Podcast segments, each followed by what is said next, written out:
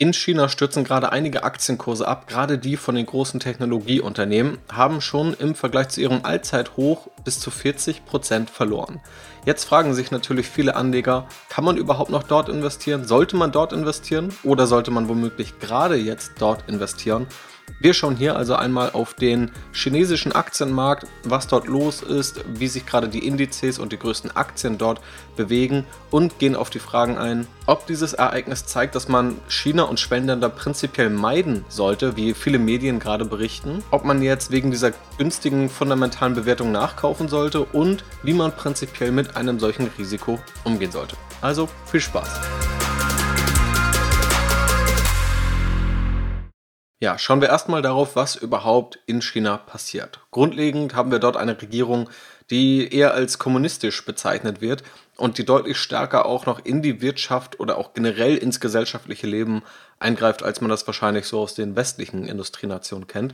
Was dann auch dazu führt, dass, wenn es irgendwelche Klagen gibt, diese ordnungsgemäß eingereicht werden, beispielsweise in den USA oder in Deutschland. Und es kann dann mal ein paar Jahre dauern, bis ein unabhängiges Gericht darüber entscheidet, was nun richtig ist und was nicht.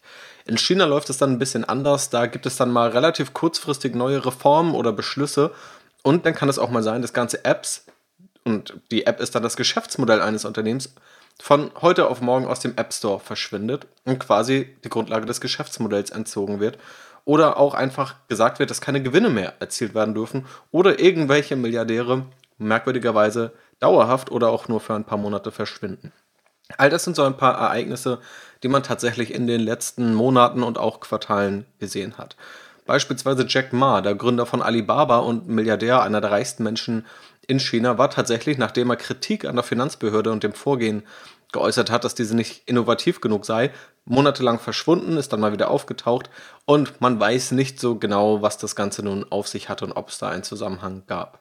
Ein weiteres Beispiel erst vor jüngster Zeit da hat es den Konzern oder das Unternehmen Didi getroffen, das in den USA an die Börse gegangen ist, 4 Milliarden US-Dollar eingenommen hat. Also das Ganze war sehr erfolgreich. Didi, das zum Hintergrund ist ein Fahrdienstvermittler, so ähnlich wie Uber also. Aber ein paar Tage nach diesem Börsengang, wegen der Gefährdung der Cybersicherheit Chinas, musste die App aus den App Stores genommen werden und die Geschäftsgrundlage war erstmal weg. Ein weiteres Beispiel, ebenfalls erst ein paar Tage her, da wurden quasi auch über Nacht E-Learning Apps oder E-Learning-Unternehmen verboten, Geld zu verdienen. Also quasi alle E-Learning-Unternehmen, also Unternehmen, die irgendwie Wissen vermitteln, denen wurde gesagt, ihr dürft jetzt keine Gewinne mehr machen, ihr seid jetzt Non-Profit. Organisation. Dazu hat auch der Tagesspiegel einen guten Beitrag geschrieben, das Ganze ausführlicher beschrieben und da unter anderem auch gesagt oder geschrieben, den Instituten wurde untersagt, Schüler am Wochenende zu unterrichten. Akademische Angebote für Kinder unter sechs Jahren müssen komplett eingestellt werden.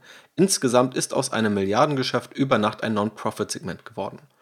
So, und für solche Aktionen, da gibt es natürlich auch Begründungen. Also oftmals sind diese Begründungen dann, dass die Cybersicherheit im Vordergrund steht oder dass einzelne Konzerne zu mächtig geworden sind oder dass mit Nutzerdaten nicht gut umgegangen wird. Was natürlich auch irgendwo spannend ist, weil gerade die chinesische Regierung selbst viel Wert darauf legt, Nutzerdaten oder Personendaten irgendwo zu sammeln. Aber das soll dann wohl eher ein Privileg der Regierung bleiben. Oder dass eben in bestimmten Branchen kein Geld verdient werden darf, weil das den Zugang beispielsweise für finanziell schwächere Familien im Beispiel des E-Learning-Markts erschwert. Also da kann man sicherlich auch drüber streiten, was davon jetzt gut ist und was nicht gut ist. In jedem Fall ist es sehr abschreckend auf die Wirtschaft und auch auf die Investoren und damit auch auf die Aktienmärkte, was in China passiert. Und es schürt einfach Unsicherheit.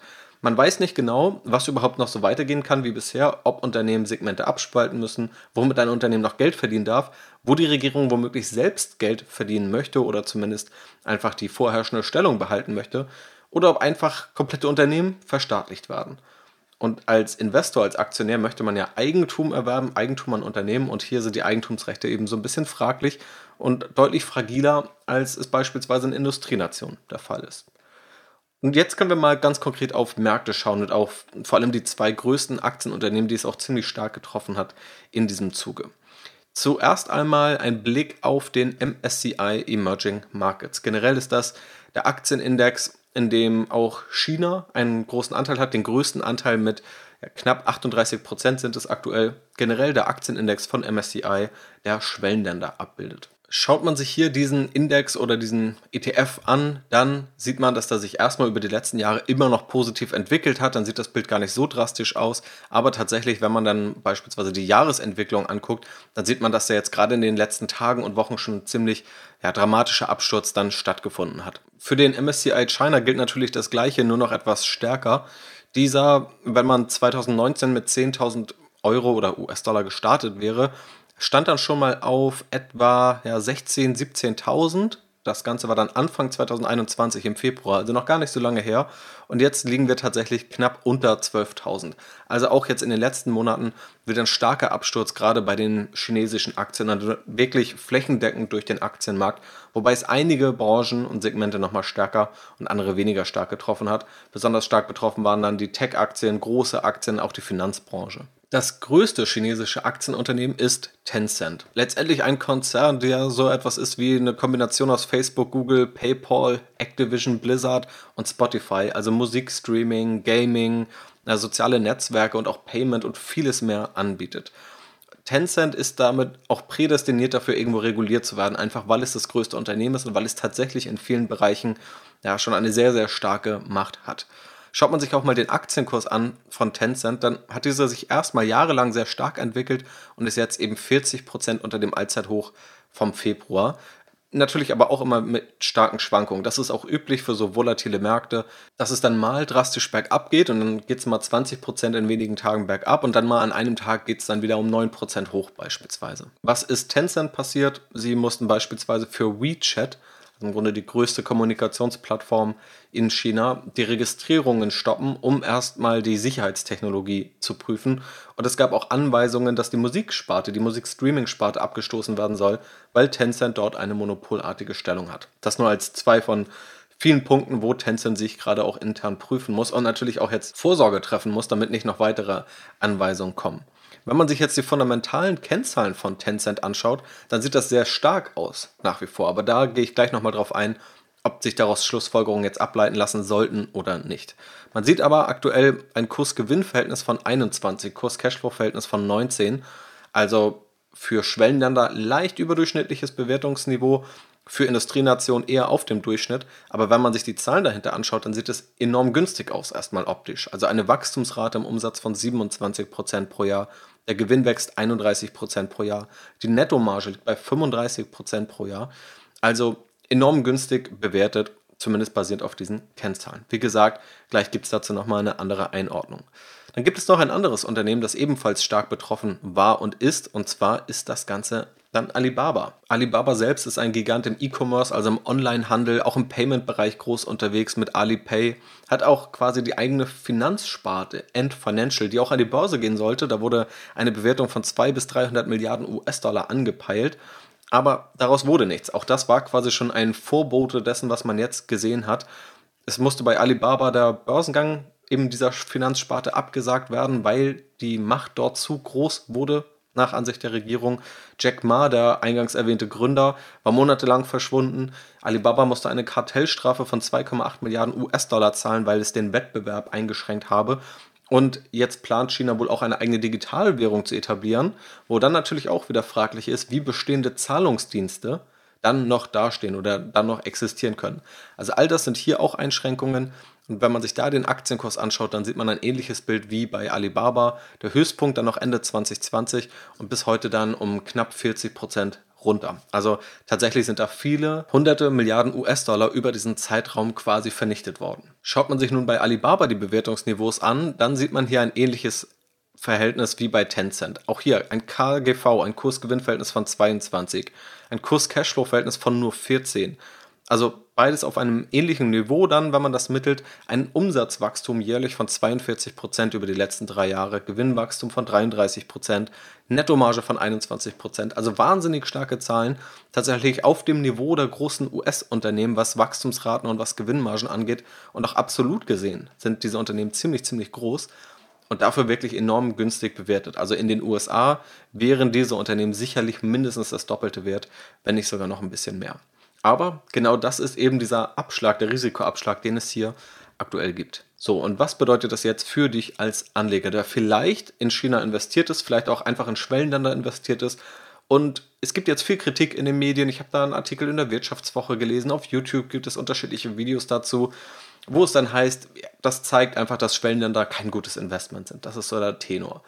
Was steckt jetzt hinter dieser Aussage, sollte man China und Schwellenländer meiden oder nicht? Prinzipiell ist es erstmal wichtig, sich zu vergegenwärtigen, was die beiden großen Argumente oder Vorteile sind, warum man überhaupt in Erwägung zieht, in Schwellenländer zu investieren. Das erste ist erstmal Diversifikation.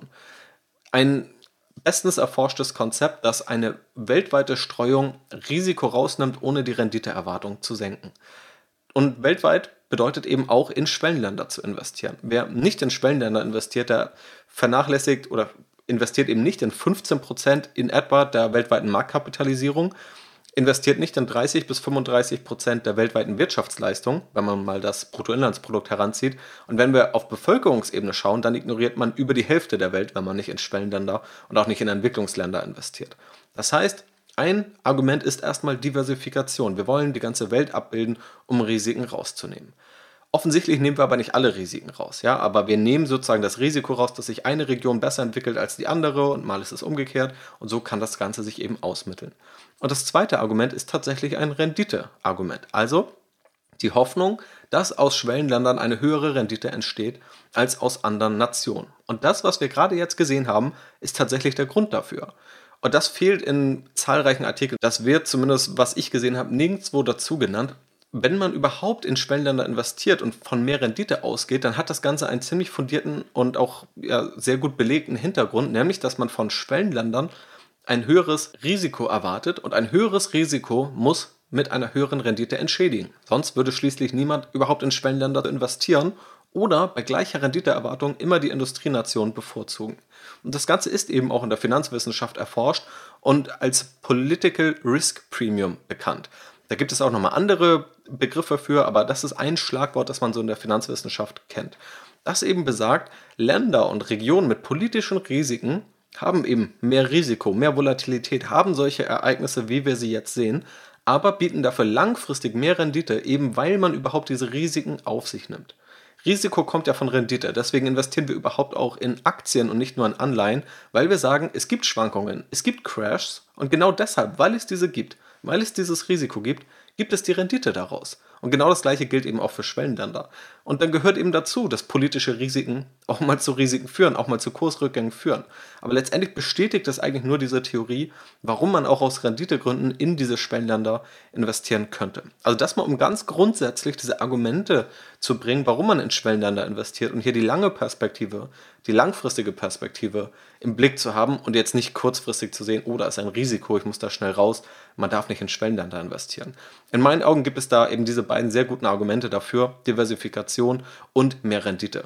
Natürlich aber auch mehr, mehr Risiko in diesen Regionen selbst und auch nochmal unterschiedlichen Risiken, ob man nun in den ganzen Markt oder in einzelne Aktien investiert. Aber dazu gleich nochmal mehr. Eine andere Frage ist, sollte man jetzt wegen dieser günstigen Fundamentalkennzahlen nachkaufen? Ich spreche auch, wenn es um das Bewerten und Kaufen von einzelnen Aktien geht, von der fundamentalen Bewertung, die da irgendwo wichtig ist und sich nicht nur auf Kursentwicklung irgendwie zu verlassen oder auf irgendwelche vielleicht auch willkürlichen Prognosen.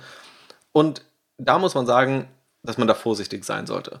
Denn die Zahlen, die wir jetzt sehen, die sind vor allem auch vergangenheitsgetrieben. Klar, es gibt auch irgendwo Erwartungen, also ein erwartetes Kursgewinnverhältnis, ein erwartetes Gewinnwachstum, aber in der aktuellen Phase kann das, glaube ich, niemand wirklich seriös prophezeien oder prognostizieren. Die Spanne ist einfach enorm groß, was auch heißt, dass alle Zahlen, die wir jetzt sehen, mit Vorsicht zu genießen sind. Ich glaube nicht, dass sie nichts wert sind. Da wird es sicherlich Unternehmen geben, die mit ihrem Kern oder vielleicht auch ihrem normalen Geschäftsmodell weitermachen können. Aber welche das sind, das ist eben schwerer zu identifizieren.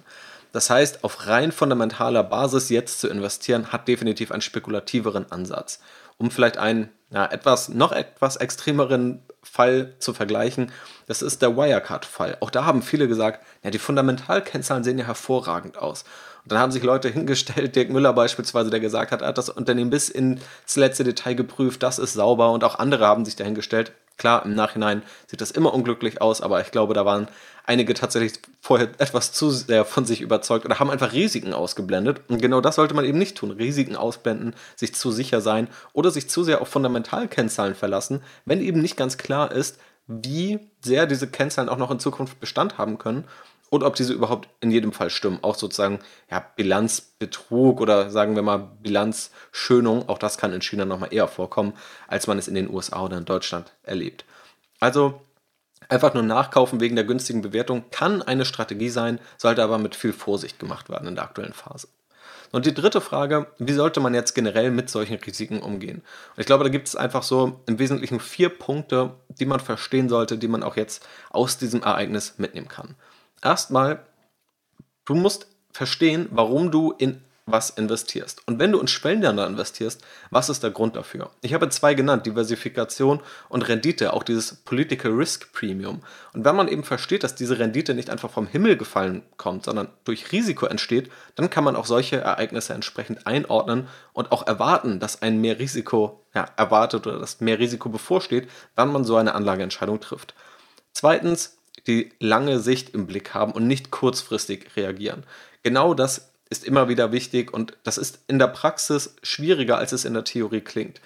Kurzfristig konzentrieren wir uns auf solche Crash-Phasen und stellen alles in Frage und war das wirklich die richtige Entscheidung, dort zu investieren? Aber langfristig sollten wir eben unserer Strategie vertrauen, wenn diese hoffentlich möglichst evidenzbasiert zustande gekommen ist. Drittens, wenn du in Schwellenländer investieren möchtest und dabei aber das Risiko reduzieren möchtest, dann gibt es ja auch da Möglichkeiten. Beispielsweise mache ich es auch selbst so, dass ich bisher nicht über einzelne Aktien dort investiert habe, sondern über einen breiten Schwellenländer-ETF das Ganze abbilde. In den USA oder generell in westlichen Industrienationen, da traue ich mir auch zu, einzelne Aktien auszuwählen. Bei Schwellenländern nehme ich dieses Risiko aktuell lieber noch raus. Und genau so kann man eben auch dort investieren mit weniger Risiko. Und viertens, wenn man nun in einzelne Aktien dort investieren möchte, beispielsweise in Tencent oder in Alibaba oder in andere aufstrebendere Unternehmen, dann sollte man eben nie daran glauben, dass es diese eine Prognose gibt und man muss nur lang genug suchen, bis man diese Prognose findet oder das Szenario, das eintritt, sondern es geht immer um das Abwägen von Chancen zu Risiken. Und das heißt ganz konkret, dass du für dich eben abschätzen musst, was ist hier das Worst-Case-Risiko, das Worst-Case-Szenario. Und es wird dann in China beispielsweise oftmals deutlich negativer sein, als es in den USA für ein gleiches Unternehmen wäre. Und dann muss eben die Rendite oder das optimale oder das erwartete Szenario deutlich für dieses Risiko entschädigen. Und je nachdem, wie du bei deiner Aktienanalyse vorgehst, kannst du das natürlich unterschiedlich umsetzen. Ich habe da zwei zentrale Wege, wie ich das mache. Zum einen, wenn ich mir eine Aktie fundamental anschaue, und ich habe mir auch Tencent vorher angeschaut und ich habe mir auch Alibaba angeschaut, stelle ich Chancen und Risiken gegenüber, beziehungsweise auch die Stärken und die Schwächen. Und dann ist es einfach wichtig festzuhalten, dass China ein Risikofaktor ist. Und dass das eben eine Auswirkung hat auf die Aktie. Das gilt für Tencent, das gilt für Alibaba und das gilt im Grunde für jede Aktie, die in solchen Regionen unterwegs ist. Und dann kann man das entweder in ein Modell einfließen lassen. Ich habe beispielsweise eine Art Checkliste mit der Scorecard. Da sind dann Profitabilitätskriterien drin, Wachstumskriterien, das Geschäftsmodell, die Bewertung. Es gibt so ein paar Bonuspunkte einfach für, für gute Dinge, für gute Governance eines Unternehmens, aber eben auch Risiken. Und dann kann man einfach sagen, okay, ich vergebe ein paar Punkte, wenn Dinge erfüllt sind. Und wenn Dinge nicht erfüllt sind oder im negativen Sinne erfüllt sind, wie ein unsicherer Standort oder drohende Regulierung, dann gibt es dafür eben ja, negative Punkte. So mache ich das in diesem Beispiel. Und das ist dann natürlich keine absolute Wahrheit, das muss man auch realistisch einschätzen, aber so kann man eben versuchen, mit unterschiedlichen Kriterien sich ein ja, möglichst umfassendes und möglichst objektives Bild zu verschaffen. Und was man eben auch machen kann, und auch das mache ich zum Beispiel in meinen Analysen, mehrere Szenarien aufzumachen. Also wenn es schlecht läuft, was ist dann die Rendite, die entsteht? Was, glaube ich, passiert so im Mittel, was wäre mein erwartetes Szenario? Und wenn es gut läuft, wenn es ziemlich gut läuft, was passiert dann? Und dann geht man nicht von diesem einen Szenario aus, auf das man sich festlegen muss, sondern man macht die Spanne ein bisschen breiter und schaut sich eben unterschiedliche Ereignisse an. Und wenn man dann sieht, okay, das Abwärtsrisiko ist enorm und dafür ist die erwartete Rendite nur okay, dann macht man es wahrscheinlich nicht, weil die Renditechance nicht für das Risiko entschädigt. Also, das ist einfach nur wichtig, das zu verstehen, in unterschiedlichen Szenarien zu denken und sozusagen das Risiko auch bei der Einzelaktienbewertung mit einzubeziehen. Damit hoffe ich, dass du besser verstanden hast, was gerade da in China überhaupt in der Wirtschaft und an den Aktienmärkten los ist und warum es Anleger auch verunsichert, wie sich dort die Märkte entwickelt haben und gerade auch Tencent und Alibaba als größte und auch bei uns wahrscheinlich bekannteste Unternehmen. Und dass du eben jetzt Antworten hast auf die Fragen, ob man generell in Schwellenländer oder in China investieren sollte oder ob sich daran jetzt irgendetwas ändert, ob man jetzt basierend auf der günstigen Fundamentalbewertung nachkaufen sollte oder nicht und was man generell aus dieser Aktion oder aus diesem Ereignis viel mehr mitnehmen sollte. Ich hoffe, es hat dir gefallen. Lass mir gerne eine positive Bewertung da, wenn das der Fall ist. Und dann freue ich mich aufs nächste Mal. In diesem Sinne, mach's gut, dir noch einen wunderschönen Tag und bis zum nächsten Mal.